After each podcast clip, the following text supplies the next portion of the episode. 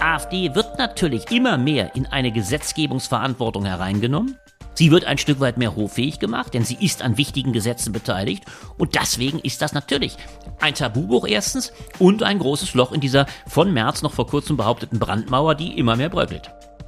Wenn ich den ökologischen Umbau mir anschaue, dann kann man sagen, wir sind nicht in einer Deindustrialisierung, sondern wir sind in einer schöpferischen Zerstörung. Zu alte fossile Technologien werden bewusst gewollt zerstört und neue werden aufgebaut. Das kostet Kraft, das kostet auch Wirtschaftswachstum, aber ist insgesamt kein Indiz dafür zu sagen, dass die Wirtschaft am Absturz steht.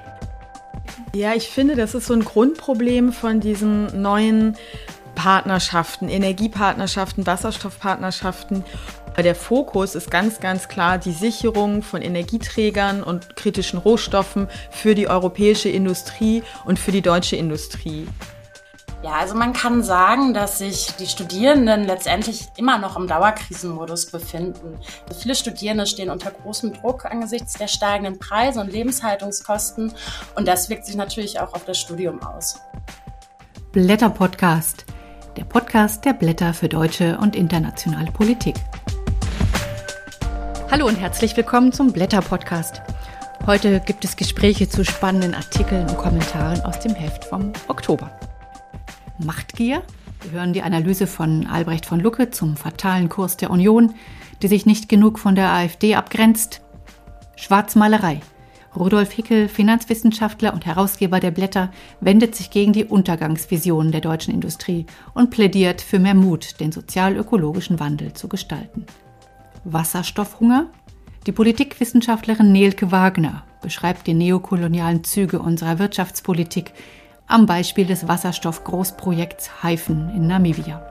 Dauerkrise. Die Doktorandin Laura Rademacher berichtet hier im Podcast von aktuellen mentalen und finanziellen Belastungen der Studierenden.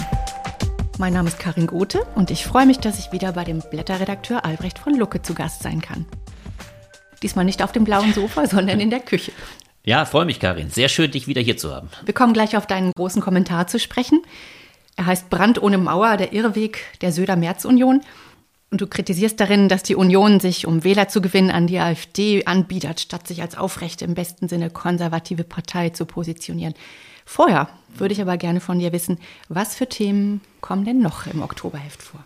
Ja, es ist wieder ein, ich würde fast sagen, typisches äh, Blätterheft mit einem ganz großen Rundumschlag. Wir kommen natürlich am Ukraine-Krieg wieder nicht vorbei. Wir haben zwei Texte, die nach dieser äh, doch bemerkenswerten UN-Vollversammlung die Frage aufwerfen, gibt es vielleicht doch so etwas wie einen Weg zum Frieden? Der JIDA-Prozess, die Konferenz in JIDA ist so ein erster Anhaltspunkt, wo vielleicht doch so etwas eingeleitet werden könnte. Denn eines ist ganz klar, die Ukraine steht an einem ziemlich neuralgischen Punkt. Die Frage, wird sie noch unterstützt, äh, bröckelt. Äh, die UNO hat gezeigt, sie ist nicht der einzige Fokus und insofern ist diese Frage natürlich hochvirulent. Daneben, und das ist schon ein großer Höhepunkt dieses Heftes, haben wir einen Text zum zweiten großen globalen Krisenfokus. Äh, die Frage China versus USA. Ist der Krieg noch zu verhindern? Das ist äh, Kevin Rudd, der ehemalige Australier australische Premier, absoluter China-Experte, der die These wagt, wir müssen so etwas äh, praktizieren wie ein Wettbewerb. Wettbewerb statt Krieg, äh, Wettbewerb statt Waffengang. Das ist seine Forderung, denn andernfalls äh, zerrinnt die Zeit und es wird zum Kriege kommen, so seine These. Und das ist der dritte, dann vielleicht äh, neben Ukraine, China, USA, dritte Fokus. Wir versuchen in diesem Heft in ganz besonderem Maße die weniger beleuchteten Krisenregionen der Welt äh, uns anzuschauen. Das ist natürlich Gaza, die zum Teil zu viel, viel zu wenig beleuchtete Frage, wie geht es in den besetzten Gebieten weiter. Das ist Bergkarabach. Wir haben noch einmal einen Text, der die Hintergründe des Krieges beleuchtet. Dann haben wir die Sahelzone und ein anderer Fokus, der vielleicht der äh, am wenigsten bekannte ist, äh, wie geht es in Zentralamerika weiter? Das ist ein Teilkontinent, der immer mehr in Richtung Autorität, Autoritarismus driftet. Äh, und die große Frage ist, ist Guatemala vielleicht ein positives Beispiel gegen die autoritäre Entwicklung in El Salvador oder Nicaragua? Und dann daneben Argentinien vor der Wahl, kommt da ein neuer Trump auf uns zu. Das sind die drei großen außenpolitischen Fokusse, Ukraine, China und der, man kann böse gesagt, der Rest der Krisenwelt. Und äh, das hat gewissermaßen auch einen Überbau. Wir haben nämlich einen ganz grandiosen Text, der die Frage aufwirft, ist dieser neue globale Autoritarismus, ist der eigentlich mit Rechtspopulismus oder Autoritarismus äh, überhaupt noch richtig zu fassen oder müssen wir nicht doch zu einem neuen Faschismusbegriff kommen? Das ist die These von Berthold Franke, einem tollen äh, Politikwissenschaftler, der hier einen sehr starken Aufschlag macht. Klingt wieder wahnsinnig spannend. Ist nur ein Teil, du bist zu schnell. Jetzt komme ich so. mal, ja, ich will ja nur sagen, das war jetzt die Außenpolitik. Dabei sind die Hefte gar nicht so äh, dick. Unglaublich. Na, das war nur die Außenpolitik. Jetzt kommen wir zur Innenpolitik und zwar im Schnelldurchlauf, weil du ja manches im Interview hast. Wir haben das Thema Kindergrundsicherung. Dann hast du gleich ein spannendes Interview zum Thema Studierende nach Corona und in der Kriegskrise. Und dann das Gespräch mit Rudolf Hickel. Du hast es auch. Die große Frage, geht jetzt Deutschland wirklich in Richtung Deindustrialisierung? Wasserstoff hast du auch. Und dann natürlich dieser letzte Punkt, der vielleicht äh, besonders spannend ist. Antje Schrupp mit einem tollen Essay, Die langen Linien des Patriarchats, den wir auch haben. Ein tolles Stück. Und dann ganz schlicht, und wir kommen gleich darauf zu sprechen, wir machen natürlich auch ein Stück weit Parteipolitik, beziehungsweise betrachten die Parteien. Wohin driftet Wagenknecht? Die Partei wird kommen. Und wir haben mit Horst Kahrs einen exzellenten Experten, der sich genau als politischer Analyst sich die Frage stellt, was ist der Fundus dieser Partei? Hat sie eine Chance und wofür steht sie? Und jetzt, dann darf ich ja vielleicht einleiten, kommen wir zu meinem kleinen Textchen, der sich mit der Frage auf der rechten Seite beschäftigt, wohin geht eigentlich die CDU, CSU? Vielen Dank, Albrecht. Das klingt wieder wirklich nach einem tollen runden Heft. Ich hoffe, es wird den Leserinnen und Lesern gefallen. Bestimmt. Ja, kommen wir zu deinem spannenden Kommentar, der sich sehr flüssig und sehr pointiert liest. Brand ohne Mauer, der Irrweg der Söder-Merz-Union. Du schreibst darin, dass am 14. September die Brandmauer gegen die AfD wieder ein Stück gebröckelt ist. Da hat ja die CDU-Opposition im Landtag in Thüringen gegen die rot-rot-grüne Minderheitsregierung eine Steuersenkung durchgesetzt, vor allem mit Hilfe der AfD. Das ist der eigentliche Skandal. Bodo Ramelow, Ministerpräsident von Thüringen, sagt, der schwärzeste Tag in seinem politischen Leben. Es gibt aber auch Menschen, die sagen, meine Güte, man muss doch auch konstruktive Sacharbeit machen können, ohne dass gleich der Vorwurf im Raum ist, man kooperiert mit der AfD und man soll das nicht künstlich problematisieren. Was war das denn jetzt? Ein Tabubruch oder sachliche Oppositionsarbeit? Naja, Oppositionsarbeit in dem Sinne war es schon deshalb nicht, weil es Gesetzgebung war. Du hast es ja zu Recht erwähnt, hier wurde ein Haushaltsgesetz von erheblichem Umfang, nämlich die Senkung der Grunderwerbsteuer durchgesetzt, die gewisse Kosten und nicht unerhebliche hat für das Land, denn dadurch fehlt es an Einnahmen. Und das ist insofern schon ein besonderer Fall. Und jetzt kommt der eigentlich springende Punkt. Friedrich Merz hatte vor geraumer Zeit gesagt, es gibt keine Zusammenarbeit auf Landes- und Bundesebene. Er hatte auf kommunaler Ebene durchaus sich ambivalent verhalten und gesagt, da kann man manches machen. Das gab schon einen Proteststurm. Und jetzt wird man doch nicht daran vorbeikommen zu sagen, dass ein solches Gesetz, das absolut im Wissen darum eingebracht wurde, dass nur die AfD und übrigens wir dürfen sie nicht aus der Verantwortung lassen, auch die FDP zustimmen würde dass dieses Gesetz natürlich vielleicht unter formalen Gesichtspunkten nicht explizit abgesprochen war. Aber wenn man ein solches Gesetz einbringt und in dem Wissen darum, dass genau die AfD die Mehrheit bringt, dann hat man eine Zusammenarbeit getätigt. Daran beißt die Maus keinen Faden ab. Und dass die CDU-CSU jetzt so zusammenhält, bis übrigens äh, auf den sehr wackeren Daniel Günther in Schleswig-Holstein, der deutlich gesagt hat, das wäre mit ihm nicht zu machen gewesen. Dass die so zusammenhalten, ist doch nur dem Umstand geschuldet, dass am 8. Oktober Landtagswahlen sind. Das heißt, hier wird gewissermaßen ein Faktor der Normalisierung formalisiert. Die AfD wird natürlich damit immer mehr in eine Gesetzgebungsverantwortung hereingenommen. Sie wird ein Stück weit mehr hoffähig gemacht, denn sie ist an wichtigen Gesetzen beteiligt. Und das ist der nächste Schritt. Teile der CDU, CSU, aber vor allem der CDU in Thüringen, aber möglicherweise auch in Sachsen, die jetzt schon darauf drängen, man solle eines Tages eine Koalition mit der AfD versuchen, werden darin bekräftigt. Und deswegen ist das natürlich ein Tabubuch erstens und ein großes Loch in dieser von März noch vor kurzem behaupteten Brandmauer, die immer mehr bröckelt. Ja, du sagst es ja gerade, die nächsten Wahlen stehen an im nächsten Jahr, die Landtagswahlen. Und wenn wir jetzt die Zahlen uns anschauen und sehen, die AfD bekommt in den drei östlichen Bundesländern 30 Prozent. Sie kann, wenn sie die stärkste Kraft ist, natürlich versuchen zu regieren. Sie könnte ja sich an die CDU richten und sagen, wollen wir nicht auf Landtagsebene das probieren? Und der Fall Kemmerich 2020 war ja sozusagen der erste Schritt. Und da war nach einem Monat schon klar, Kemmerich muss wieder zurücktreten. Inzwischen ist die Stimmung anders. Man hat das Gefühl, wie du es gerade sagst, die ostdeutschen CDU-Verbände sind durchaus nicht abgeneigt, auch mit der AfD zu koalieren. Was passiert dann?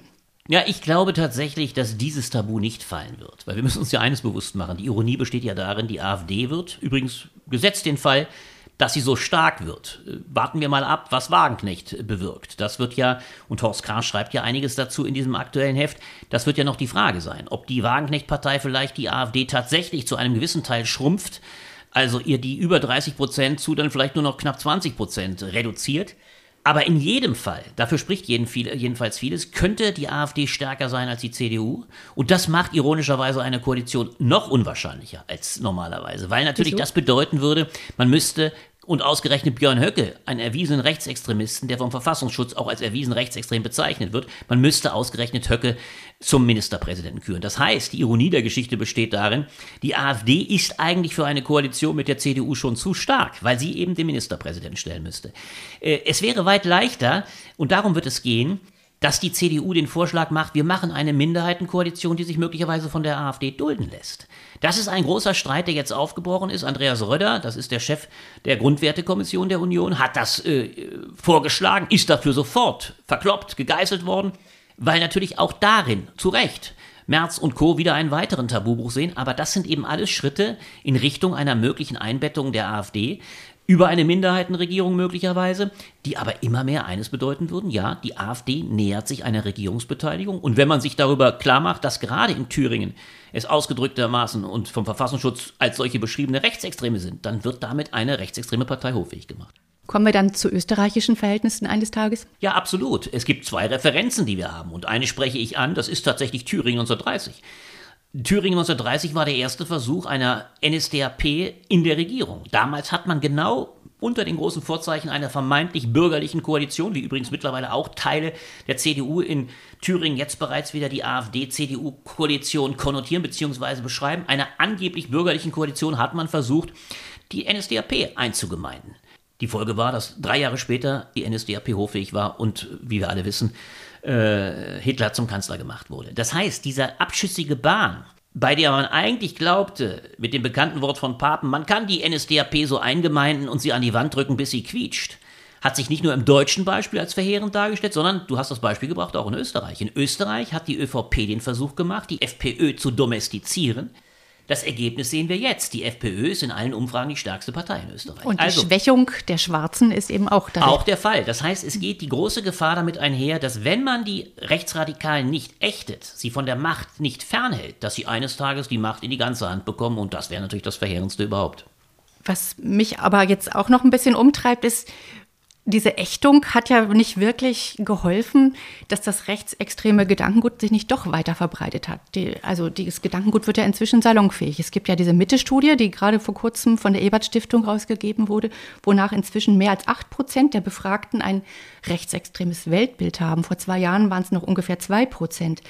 Mehr als sechs Prozent befürworten eine rechtsgerichtete Diktatur mit starkem Führer und einer einzigen starken Partei. Das muss man sich mal vorstellen. Und das in Deutschland. Also sind nicht die bürgerlichen Parteien da auch ein bisschen in der Mitschuld.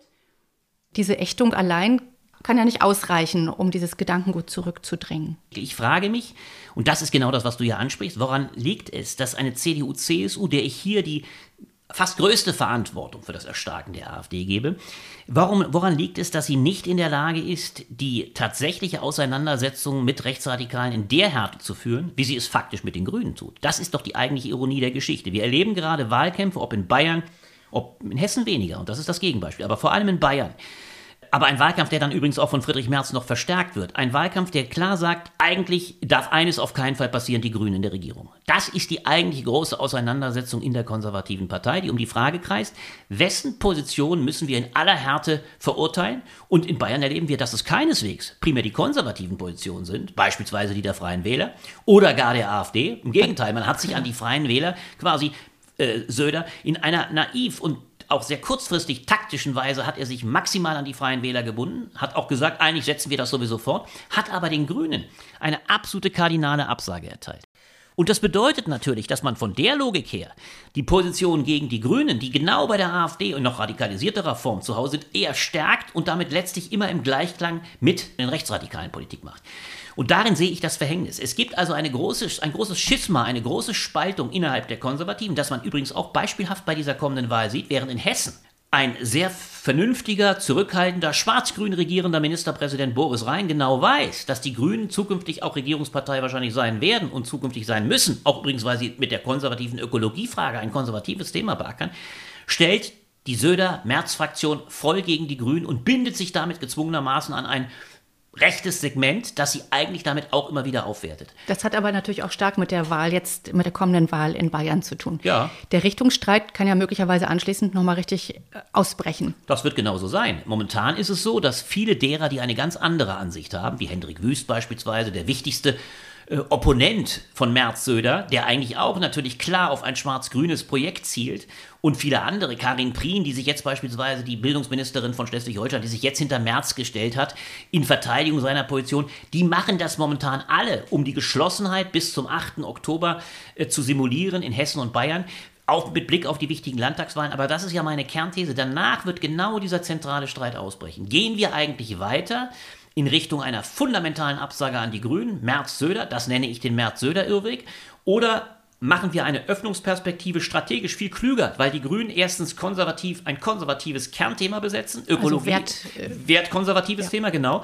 Ökologie ist ein konservatives Thema von der Anlage her und weil sie auch aus strategischen Gründen in einer der nächsten Koalitionen wieder dabei sein werden. Es wird nicht, wenn es nicht ewige große Koalitionen, die übrigens immer kleiner werden, zwischen Schwarzen und SPD geben soll, dann wird es eines Tages nach dem Scheitern der Ampel, und ich muss sagen, man muss immer mehr davon ausgehen angesichts dieses desaströsen Zugangs, wird es 2025 aller Voraussicht nach vielleicht Jamaika geben. Das heißt, die absolute Verurteilung der Grünen ist nicht nur inhaltlich fatal, weil es das riesige Zukunftsthema Ökologie marginalisiert, sondern auch strategisch sehr unklug. Und das wird die Auseinandersetzung in dieser CDU sein. Da hilft vielleicht doch mal ein Blick auch nach Österreich, wie man sich vielleicht dann doch besser positionieren sollte, um ein eigenes Profil zu schärfen. Absolut. Vor allem die Frage eben nochmal, und darum geht es mir so zentral. Die große Frage, die jetzt aufkommen müsste in der CDU und auch in der CSU, wäre die Frage, was macht eigentlich die AfD-Position so fatal? Warum müssen wir uns von denen maximal absetzen?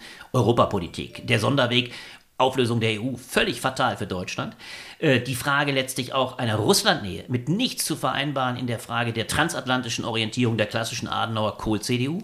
Äh, und auch beispielsweise das Thema Migration. So sehr es wichtig ist, dass die großen Parteien das bewältigen, am besten gemeinsam, ist es natürlich völlig aberwitzig, wenn eine AfD die Position vertritt, wir brauchen überhaupt keine Migration. Wenn wir nicht zukünftig Menschen integrieren, werden wir mit dem Babyboomer-Bauch und dem Überhang gar nicht zurechtkommen. Das heißt, das muss die CDU-CSU attackieren, um auf diese Weise eine AfD zu marginalisieren. Und dann kann sie sich auch wieder für, für vernünftigere Koalitionen mit den Grünen sukzessive öffnen. Viele Leute sagen ja, na ja, die AfD ist ja vor allem auch in der Kommunalpolitik stark und ich wähle ja hier Menschen, die im Kommunalen etwas für mich bewirken und da spielt das alles ja gar nicht so eine Rolle.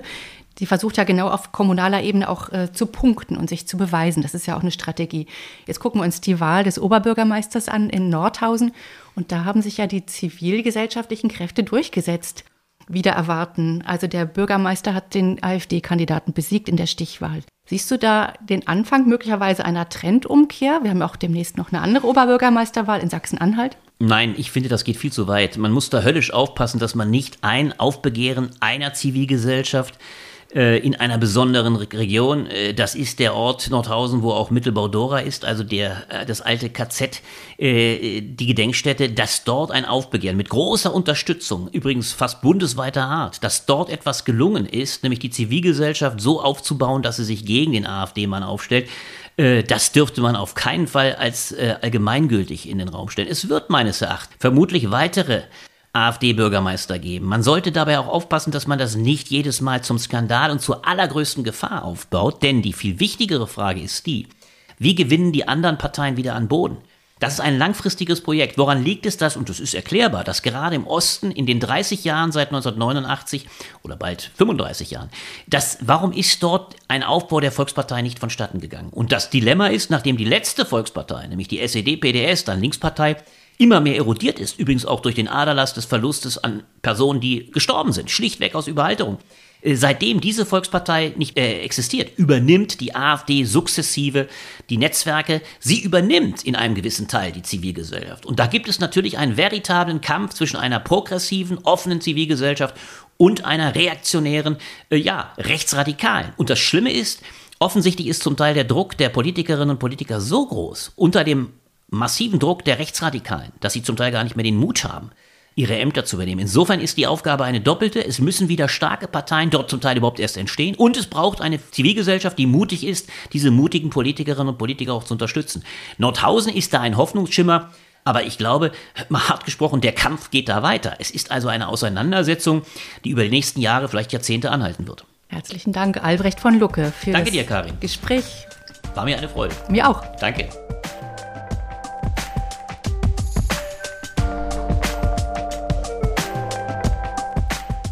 Diesem Sommer überschlugen sich ja die internationalen Medien mit einem Thema, das es vor 20 Jahren schon mal gab. Fast schadenfroh titelte der Economist, ist Deutschland wieder der kranke Mann Europas? Reine Polemik oder steckt darin doch eine unangenehme Wahrheit? Über die Wirtschaftssituation in Deutschland spreche ich jetzt mit Rudolf Hickel. Er war Professor für Finanzwissenschaft an der Universität Bremen und ist Mitherausgeber der Blätter. Sein Artikel heißt Kampfbegriff Deindustrialisierung, wieder die Schwarzmalerei. Guten Tag, Herr Hickel. Schönen guten Tag, Frau Gothe. Der IFO-Index hat es ja gerade wieder gezeigt. Die Stimmung in der deutschen Wirtschaft verschlechtert sich weiter. Etliche Unternehmen wandern aus Deutschland ab und produzieren im Ausland. Sie klagen zu hohe Steuern, zu viel Bürokratie, aber vor allem zu hohe Energiepreise. Wirtschaftsminister Habeck will die Industrie nur mit einem niedrigen Strompreis im Land halten, aber abgesehen davon, dass das vielleicht an der FDP auch scheitert, reicht das denn? Muss die Regierung den Unternehmen nicht stärker entgegenkommen? Ich glaube, dass wir es mit zu tun haben mit einer Mehrfachkrise, mit einer Polykrise, die in der Tat die deutsche Wirtschaft, übrigens auch die privaten Verbraucherinnen und Verbraucher, elend belastet. Das muss man mal genauer anschauen. Was sind die Herausforderungen? Die Herausforderung ist natürlich einerseits immer noch Folgen der Pandemie, äh, die noch verarbeitet werden muss. Dann gibt es jetzt vor allem diese explodierenden Energiepreise, die natürlich auch etwas mit politischer Veränderung zu tun haben. Wir haben zu tun mit äh, Lieferengpässen beziehungsweise beziehungsweise gestörten Lieferketten. Die gesamte geopolitische Lage ist in, in einer tiefen Krise und wir haben das Hauptproblem, dass zurzeit die Konjunktur schwächt und immer die Gefahr eines Abschwunges äh, praktisch erzeugt, ist die Tatsache der hohen Inflation.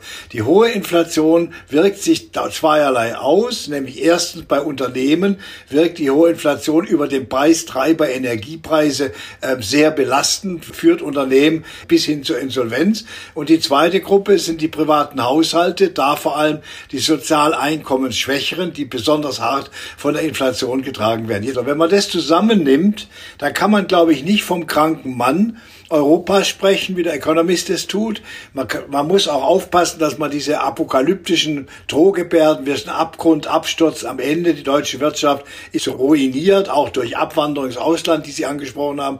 So, man muss sehr genau hinschauen und sagen, jawohl, wir sind in einem, jetzt im wahrsten Sinne des Wortes, in einem ökonomisch-ökologischen Transformationsprozess. Und ich gehöre zu denjenigen, die sagen, vor allem was den ökologischen Umbau der Wirtschaft betrifft, ich gehöre zu denjenigen, die sagen, äh, dass wir das einigermaßen schaffen. Um das Stichwort meines Beitrags in den Blättern hier hervorzuheben, ich nehme mir sozusagen einen neuen Kampfbegriff unter die Lupe, das ist die Deindustrialisierung. Und ich muss sagen, das halte ich sozusagen für zugespitzten Unfug äh, von der Deindustrialisierung der Wirtschaft. Wir haben zwar schwere Produktionsprobleme, Belastungen, gerade im verarbeitenden Gewerbe, also in der klassischen Industrie.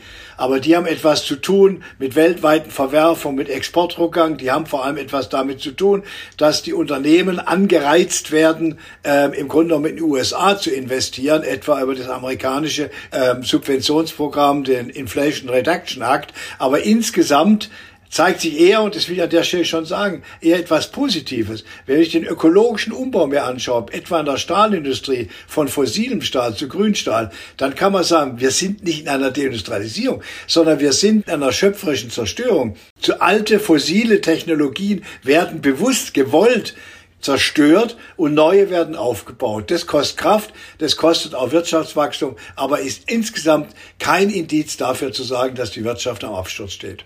Wie kann denn aus diesem Übergangsprozess eine grüne Industrie 4.0 werden? Also ohne zu große Übergangsschmerzen.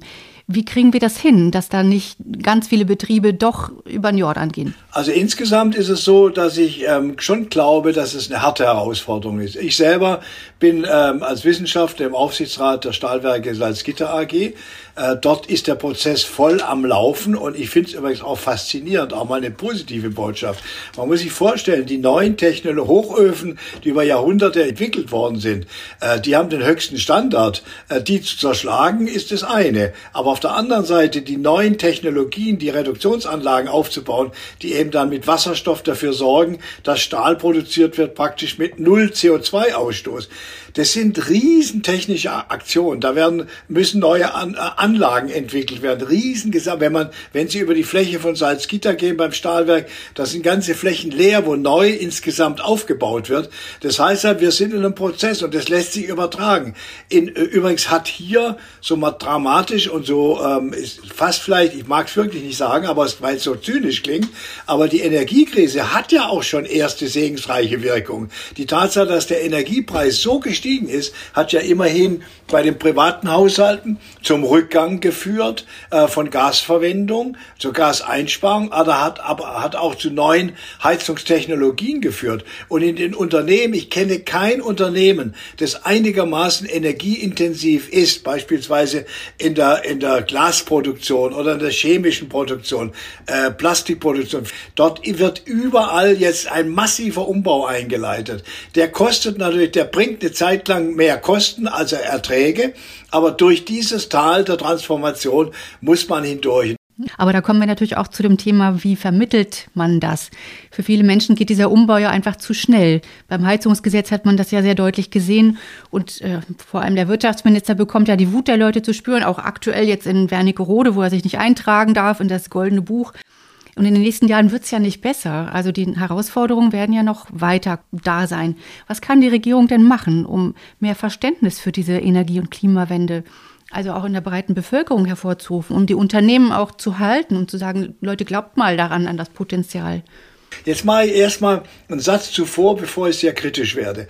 Ich bin in der Kritik der Bundesregierung, vor allem des Wirtschaftsministeriums, des Umweltministeriums, bin ich in der Zwischenzeit etwas gnädiger geworden. Es steht nämlich nirgendwo im Lehrbuch. Es gibt keine Blaupausen. Da muss vieles entwickelt werden. Und das Wirtschaftsministerium hat auch in den Entlastungsmaßnahmen und in den Maßnahmen gegen die Folgen der Belastung durch den Energiepreis schwere Fehler gemacht. Die Gaspreisumlage war ein Flop. Da hat Habeck, der Bundeswirtschaftsminister, Verantwortung dafür zu tragen.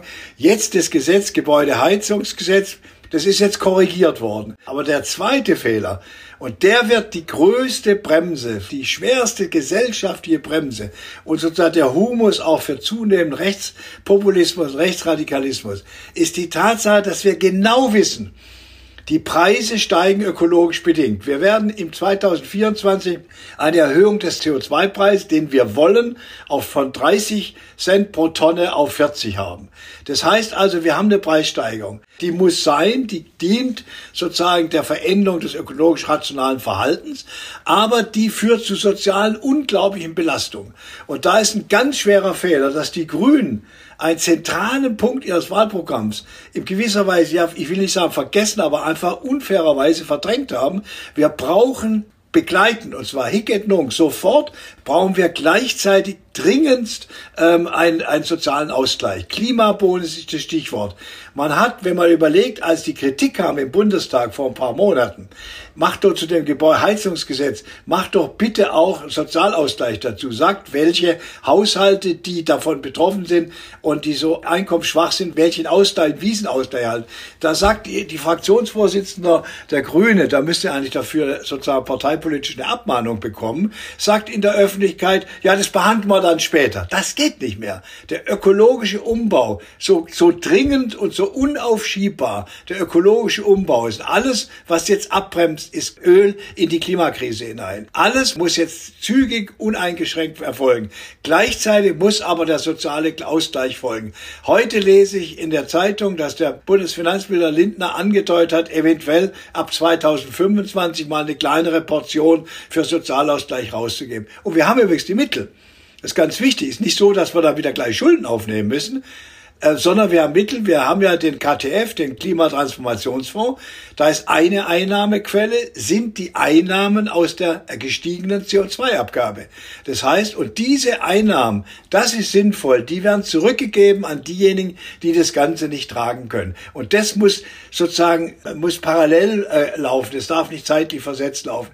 Und ich glaube, das Wichtigste ist zurzeit, bittere Erfahrung, bitterer Lernprozess, der uns schon viel Akzeptanz gekostet hat in Deutschland. Die wichtigste Erfahrung ist jetzt sofort vorzuziehen, wie stellen wir, in welcher Weise stellen wir Geld für den sozialen Ausgleich zur Verfügung, damit wir sagen können, die vierköpfige Familie, die in Deutschland mit zwei Kindern beim verfügbaren Einkommen zwischen 2500 und 3000 pro Monat am, mehr, am meisten, am stärksten von der aktuellen Inflation äh, belastet wird, die bekommt einen Ausgleich. Das ist ist. Im Grunde genommen, die Formel lautete mal, die wir auch immer wieder mit wissenschaftlich unterstützt haben, die lautete nicht nur ökologische Transformation, sondern sie lautet sozial-ökologische Transformation. Damit ist immer das Argument aufgehoben, dass eine solche Transformation, wenn man sie nicht sozial begleitet, gesellschaftlich spaltend wirkt. Und das wussten wir einen. Das ärgert mich ein bisschen und deshalb ist wichtig, äh, hier Aufklärungsarbeitsleister, ihr müsst das parallel machen, damit es auch nicht wieder sozusagen zum Sumpf wird, aus dem dann Rechtspopulismus seinen Quatsch bezieht. Das war sehr, sehr spannend. Vielen Dank, Rudolf Hickel, Finanzwissenschaftler und Herausgeber der Blätter. Wasserstoff wird seit einiger Zeit als das neue Wundermittel gehypt, das uns neben Wind und Sonne helfen soll, die Energiewende umzusetzen. Doch klar ist auch, der Wasserstoffbedarf Deutschlands ist sehr groß und vor allem der grüne, also der ökologisch saubere. Wasserstoff kann nur in sehr geringem Maße bei uns gewonnen werden. Wir müssen das also importieren, zum Beispiel aus Afrika. In Namibia wird gerade ein mega Wasserstofferzeugungsprojekt geplant unter deutscher Beteiligung. Nelke Wagner ist Politikwissenschaftlerin und Referentin für Klima- und Ressourcengerechtigkeit bei der NGO PowerShift in Berlin. Und sie hat sich in ihrem Artikel für die Blätter dieses Projekt ganz genau angeschaut. Hallo Nelke. Ja, hallo Karin, bin froh, dass ich hier sein darf. Wir freuen uns, dass du in die Redaktion gekommen bist. Ja, Nielke, unter Solar- und Windenergie kann sich ja jeder was vorstellen, aber kannst du vielleicht uns noch mal kurz erklären, was es eigentlich mit dem grünen Wasserstoff auf sich hat und warum wir den unbedingt aus Afrika importieren müssen? Gerne. Also generell ist es so, dass eigentlich so gut wie aller Wasserstoff, der aktuell auf der Welt erzeugt wird und verwendet wird, aus Erdgas hergestellt wird. Also wir haben noch gar keinen grünen Wasserstoff. Ähm, es wird schon Wasserstoff verwendet in Deutschland, auch relativ viel, hauptsächlich von der Chemieindustrie und von Raffinerien. Der wird aber derzeit aus Erdgas hergestellt. Und all diese anderen Farben, die dann auch noch durch die Debatte geistern, irgendwie der blaue und der graue und der türkisene und was es da noch der für Pinke. Farben gibt. Mhm. Der Pinke Pinke, genau. Das sind halt alles äh, Wasserstoffherstellungswege, die eben auf fossilen Energien beruhen. Wenn es darum geht, halt wirklich ein 100% erneuerbares Energiesystem zu haben, dann muss natürlich auch der Wasserstoff 100% erneuerbar hergestellt werden. Ähm, der grüne Wasserstoff ist eben eine, ein Wunsch und ein Versprechen, ähm, was wir halt eben für die Zukunft äh, brauchen, aber auch nicht in den riesigen Mengen brauchen, die halt jetzt ja durch die Debatte geistern. Die Prognosen gehen jetzt ähm, aktuell von 550.000 Tonnen Wasserstoff aus, die Deutschland im Jahr 2035 wahrscheinlich benötigt. Reifen, dieses Megaprojekt, soll allein 350.000 Tonnen Wasserstoff im Jahr produzieren, vor allem für den Export. Aber fällt dann da überhaupt noch grüner Strom oder grüner Wasserstoff für die Namibier ab? Tatsächlich kann man sagen, Haifen hat das mitgedacht und vor allen Dingen die namibische Regierung hat das mitgedacht. Die hat nämlich in die Vereinbarung mit dem Konsortium reingeschrieben, dass halt sozusagen diese zusätzliche Stromversorgung auch äh, ja, geliefert werden soll. Das heißt, ein Teil von dem Strom, der dort produziert wird, wird also in das Projekt gesteckt und ein Teil könnte dann theoretisch auch an die Bevölkerung gehen oder in die lokalen Netze gespeist werden. Genau, das ist der Plan. Allerdings ist da auch noch nicht wirklich die Infrastruktur für vorhanden. Also generell ist eben ein Problem an diesem Projekt, dass dort, wo es gebaut werden soll, noch gar keine Infrastruktur ist. Also das ist ein Naturschutzgebiet, eines, was auch sehr streng geschützt war. Nicht unbedingt wegen der Natur, sondern weil es einfach ein Sperrgebiet war zum Diamantenabbau. Was aber auch heißt, dass man im Grunde gar nicht so genau weiß, wie viel Biodiversität sich da eigentlich entwickelt hat, was da lebt, gerade auch an endemischen Pflanzen und so weiter. Und in diesem Gebiet soll eben jetzt diese riesige Industrieanlage gebaut werden. Und das ist tatsächlich auch ein Kritikpunkt aus der namibischen Zivilgesellschaft, die halt sagen so, hm, wir haben da diesen sehr wertvollen Nationalpark und das jetzt einfach sozusagen zu zerstören, ohne dass man vorher weiß, was ist da eigentlich und dass das halt ein Problem darstellt. Und die setzen jetzt auch große Hoffnung in die Umweltverträglichkeitsprüfung. Also die muss in Namibia natürlich auch gemacht werden für das Projekt. Und dass man da dann eben wirklich nochmal genau schaut, wo kann gebaut werden, wo kann vielleicht auch nicht gebaut werden. Und äh, ja, da hoffen sie natürlich auch, dass die Beteiligung der Zivilgesellschaft dann auch so sehr breit ist und dann auch wirklich gehört wird von der Regierung. Aber die Regierung, so wie ich das verstehe, ist äh, total scharf darauf, dieses Projekt für sich zu gewinnen. Sie würden also nicht aufgeben, wenn es dann heißt, genau an der Stelle kann das nicht gebaut werden, weil die Regierung hat sich ja offenbar mit Haut und Haar auch dieser Wasserstoffgewinnung verschrieben, in der Hoffnung, dass da richtig viele Gewinne auch für das Land abfallen. Ja, also tatsächlich basiert auf der Wasserstoffstrategie des Staates ein ganzes Industrialisierungsprogramm. Natürlich auch mit dem Versprechen, dass das dann Wohlstand für die ganze Bevölkerung liefert. Und das ist insgesamt ein Riesending. Also davon ist tatsächlich auch wiederum Haifen nur ein Teil. Also Haifen ist riesengroß, aber Haifen ist nur ein Teil dieses noch viel riesengrößeren Plans der Regierung, eben auf der Basis von grünem Wasserstoff eine ganze Industrie zu entwickeln weil ja der Präsident von Namibia, der ist sehr überzeugt von dem Projekt, der fährt auch viel um die Welt und macht Werbung für Namibia als Wasserstoffstandort. Und für ihn ist natürlich auch dieses Projekt ein wichtiges Vorzeigeprojekt, dass er sagen kann, schaut her, es geht los, Namibia ist attraktiv für Investoren. Das ist nur das erste Projekt von vielen solcher Projekte, die wir anziehen werden. Aber das ist ja auch und viel Vision dabei. Nicht? Also wenn man sich das jetzt vor Ort anguckt, der nächste Ort heißt Lüderitz, da ist noch nicht mal der Hafen vorhanden von dem aus das Ammoniak dann verschifft werden soll die Pipelines sind noch nicht da, hast du selber gesagt. Also im Prinzip muss Namibia auch wahnsinnig in Vorleistung gehen, damit das überhaupt realisiert werden kann. Schon alleine, wenn man die Stadt sich anschaut, das ist eine Kleinstadt, die leben von Tourismus, die leben von der Fischerei. Also das ist eigentlich eher eben ne, so eine Provinzstadt im Süden Namibias. Und da soll jetzt dieses Riesenprojekt entstehen und während der Bauphase wird gesagt, dass 15.000 Menschen da Arbeit finden werden. Das sind mehr als aktuell in Lüderitz überhaupt wohnen. Also schon alleine dort diese Stadt, die wird einen, das wird eine immense Aufgabe sein, da dafür zu sorgen, dass die Infrastruktur dieser Stadt einfach nur mithalten kann. Also ganz abgesehen von Pipelines und so weiter. Da müsste ja im Grunde genommen nochmal eine neue Stadt daneben gebaut werden. Oder ein Containerdorf oder sowas in der Art hier. Ja, aber die, die, ähm, es wird ja jahrelang dauern, dieses, diese Anlage zu bauen. Natürlich ist da dann auch die Frage, was machen die Leute, wenn die Anlage fertig ist? Mhm. So, aber erstmal wird es ja über mehrere Jahre diese Bautätigkeit geben und da müssen die Leute ja auch vernünftig wohnen. Und dann braucht es auch Schulen für deren Kinder und dann braucht es Gesundheitsversorgung und solche Dinge. Und das ist halt alles etwas, was es da noch nicht gibt. Aber es könnte natürlich auch wirklich den Aufschwung bringen. Also wenn man jetzt den gleichen Optimismus aufbringen würde wie der namibische Präsident. Auf jeden Fall. Aber tatsächlich ist gerade eben die große Frage, wo kommt das Geld her? In den meisten afrikanischen Staaten ist das Problem, dass die als sehr risikoreich eingestuft werden, was wiederum heißt, dass die Finanzierungskosten sehr hoch sind. Also wenn ich irgendeine Art von Anlage bauen will, dann muss ich einfach gleich viel mehr Zinsen aufbringen oder viel mehr Sicherheiten mitbringen wenn diese Anlage zum Beispiel in Namibia gebaut werden soll, als wenn ich die jetzt in Deutschland bauen würde. Und tatsächlich ist es so, dass die Europäische Entwicklungsbank zusammen mit so einem eine halbstaatliche niederländische Entwicklungsbank Invest International ähm, Kredite zur Verfügung gestellt haben, damit der namibische Staat sich einen 24-prozentigen Anteil an diesem Haifenprojekt kaufen kann. Das ist Geld, was sozusagen Namibia versprochen wird. Aber erstens sind das Schulden und die muss man irgendwann zurückzahlen. Und zweitens ist das ja Geld für das Projekt und nicht Geld, was eben zum Beispiel dafür verwendet werden könnte, irgendwie Lüderitz vernünftig auszubauen und eine vernünftige Gesundheitsversorgung zur Verfügung zu stellen oder das namibische äh, Stromnetz fit dafür zu machen, diese künftigen Energielieferungen aufzunehmen. So, das bedeutet, jetzt hat Namibia sollte das Projekt zustande kommen, sich schon sehr hoch verschuldet. Also das Gesamtvolumen des Projektes ist ungefähr so hoch wie das namibische Bruttoinlandsprodukt. Wahnsinn. Mhm. So, also es ist richtig viel Geld für Namibia.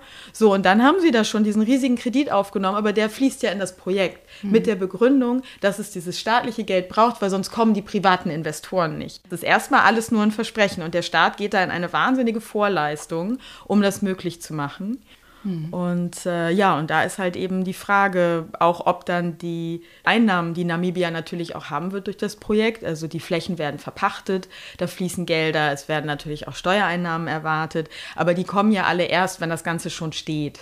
Also dein, der Titel deines Artikels heißt ja auch schon so, ne? Wasserstoff aus Afrika, Hoffnung für wen? Bietet dieses Projekt nicht irgendwelche wirtschaftlichen Perspektiven auch für Namibia? Weil natürlich ist das auch eine Riesenchance. Es gibt irgendwie ein neues Exportprodukt, wo auch durchaus möglich ist, dass man da auch zusätzliche Wertschöpfung im Land bekommt, weil Wasserstoff selbst ist super flüchtig, super schwer zu transportieren und bis jetzt eigentlich noch nicht wirklich transportabel per Schiff.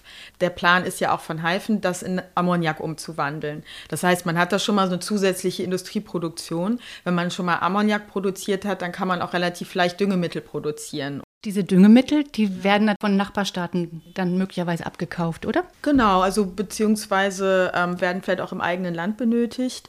Natürlich kommt man da dann irgendwann auch in die Diskussion rein, sind synthetische Düngemittel eigentlich äh, wirklich zukunftsfähig. Aber grün produziert worden, das ist ja dann das Label, was genau, man dann. Er ist grün produziert worden, aber ob er unbedingt ein grünes Produkt ist, das äh, kann man ja schon auch hinterfragen. Ich finde interessant, dass Deutschland das gerade in Namibia macht. Also wir haben ja da eine koloniale Vergangenheit. Deutsch-Südwest hieß es bis 1915. Sollten wir nicht erst darauf hinarbeiten, dass die Leute dort mit denen wir da kooperieren, Strom bekommen, als dass wir da Fabriken bauen, die dann quasi nur unseren Strombedarf decken? Ja, ich finde, das ist so ein Grundproblem von diesen neuen Partnerschaften, Energiepartnerschaften, Wasserstoffpartnerschaften. Und natürlich wird dann immer gesagt, so ja, das ist halt alles in Augenhöhe und das ist eben gut natürlich auch für die lokale wirtschaftliche Entwicklung.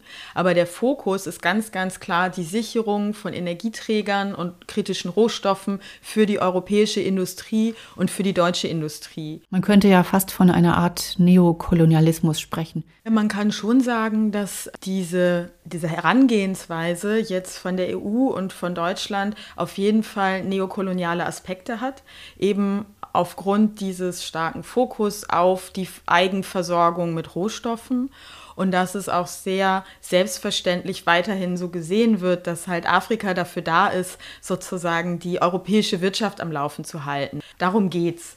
Also da geht es dann nicht darum, was ist, gibt es eigentlich schon vor Ort? Also das ist ja auch keine leere Fläche, sondern da wohnen Leute, da wirtschaften Leute, da haben Leute ihren Lebensunterhalt und das wird sozusagen komplett übergebügelt durch so eine Vorstellung von, wir bauen da jetzt eine Industrie, die für Europa interessante Produkte liefert und wenn ihr Glück habt, könnt ihr da auch von leben. Und das ist schon etwas, was halt einfach eine sehr koloniale Struktur ist. Herzlichen Dank, Nelke Wagner, dass du gekommen bist und hier berichtet hast für deinen Artikel auch, der sehr spannend sich liest und der einem auch nochmal so eine neue Dimension zeigt in der aktuellen Wasserstoff-Energiediskussion. Herzlichen Dank, dass du da warst. Ja, danke dir.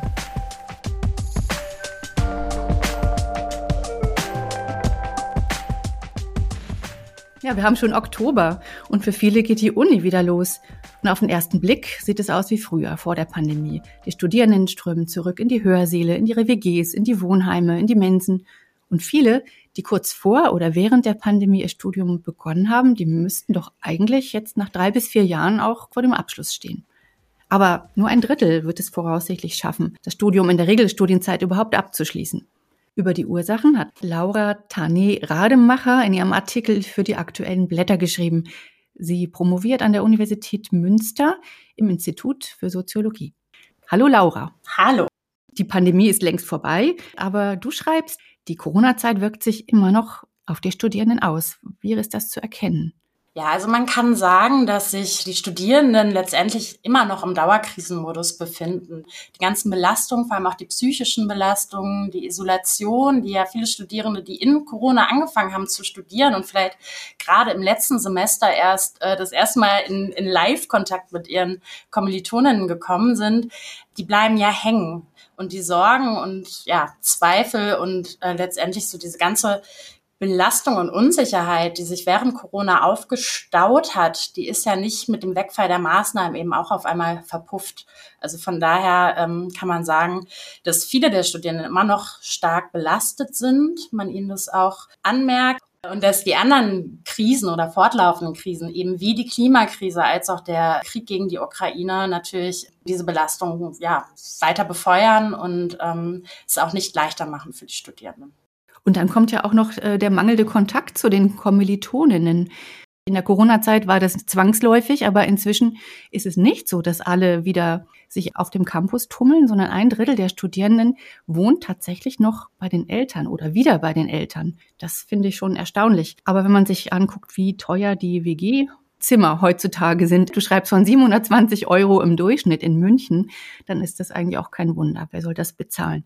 Und da kommen wir eben auch zu dem zweiten wichtigen Punkt. Neben der psychischen Belastung ist eben auch das Problem sind die Geldsorgen der Studierenden. Du schreibst sogar von einem Teufelskreis. Die Studierenden sind ja genauso betroffen von den steigenden Mietkosten und von den Lebenshaltungskosten. also hier in Münster, ich sitze ja hier in Münster, kostet das durchschnittliche WG-Zimmer jetzt 420 oder 450 Euro. Als ich damals hier angefangen habe zu studieren, war das noch unter 300 zu haben. Also das ist äh, tatsächlich schon ein Anstieg. Also und der Teufelskreis ist ja so, also einerseits wird natürlich erwartet, dass man äh, möglichst schnell und in Regelstudienzeit studiert, noch nebenbei sich engagiert im besten Falle in der Hochschulpolitik, auch vielleicht in Vereinen.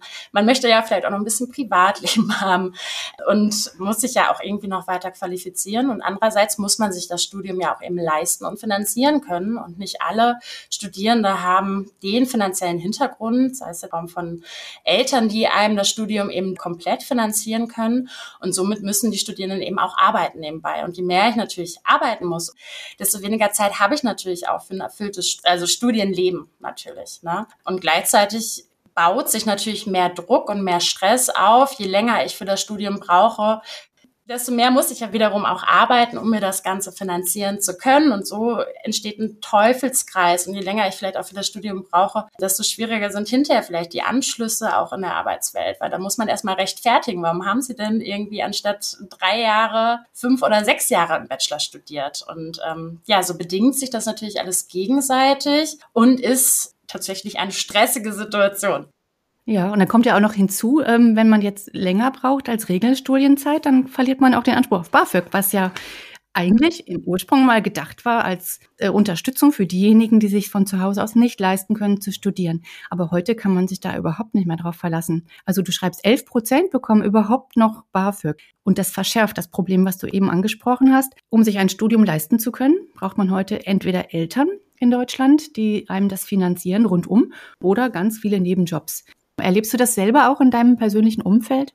Ja, also ich kann es von mir selber berichten. Ich habe den Master tatsächlich auch länger studiert, als die Regelstudienzeit vorgegeben hat, weil ich nebenbei auch die ganze Zeit arbeiten musste und mich selber finanzieren musste und sehe das natürlich auch bei anderen. Also bei den Menschen, die jetzt nicht den finanziellen Rückhalt von zu Hause hatten, äh, war es fast, fast bei allen so. Also eine Reform des BAföG wäre absolut nötig, um mehr Menschen das Studium zu ermöglichen. Das ist schon lange bekannt und wird auch schon lange darüber geredet, zuletzt im Wahlkampf. Die FDP hat groß getönt vor zwei Jahren. Ja, wir brauchen eine Förderung unserer Studenten und Studentinnen, unabhängig vom Einkommen der Eltern.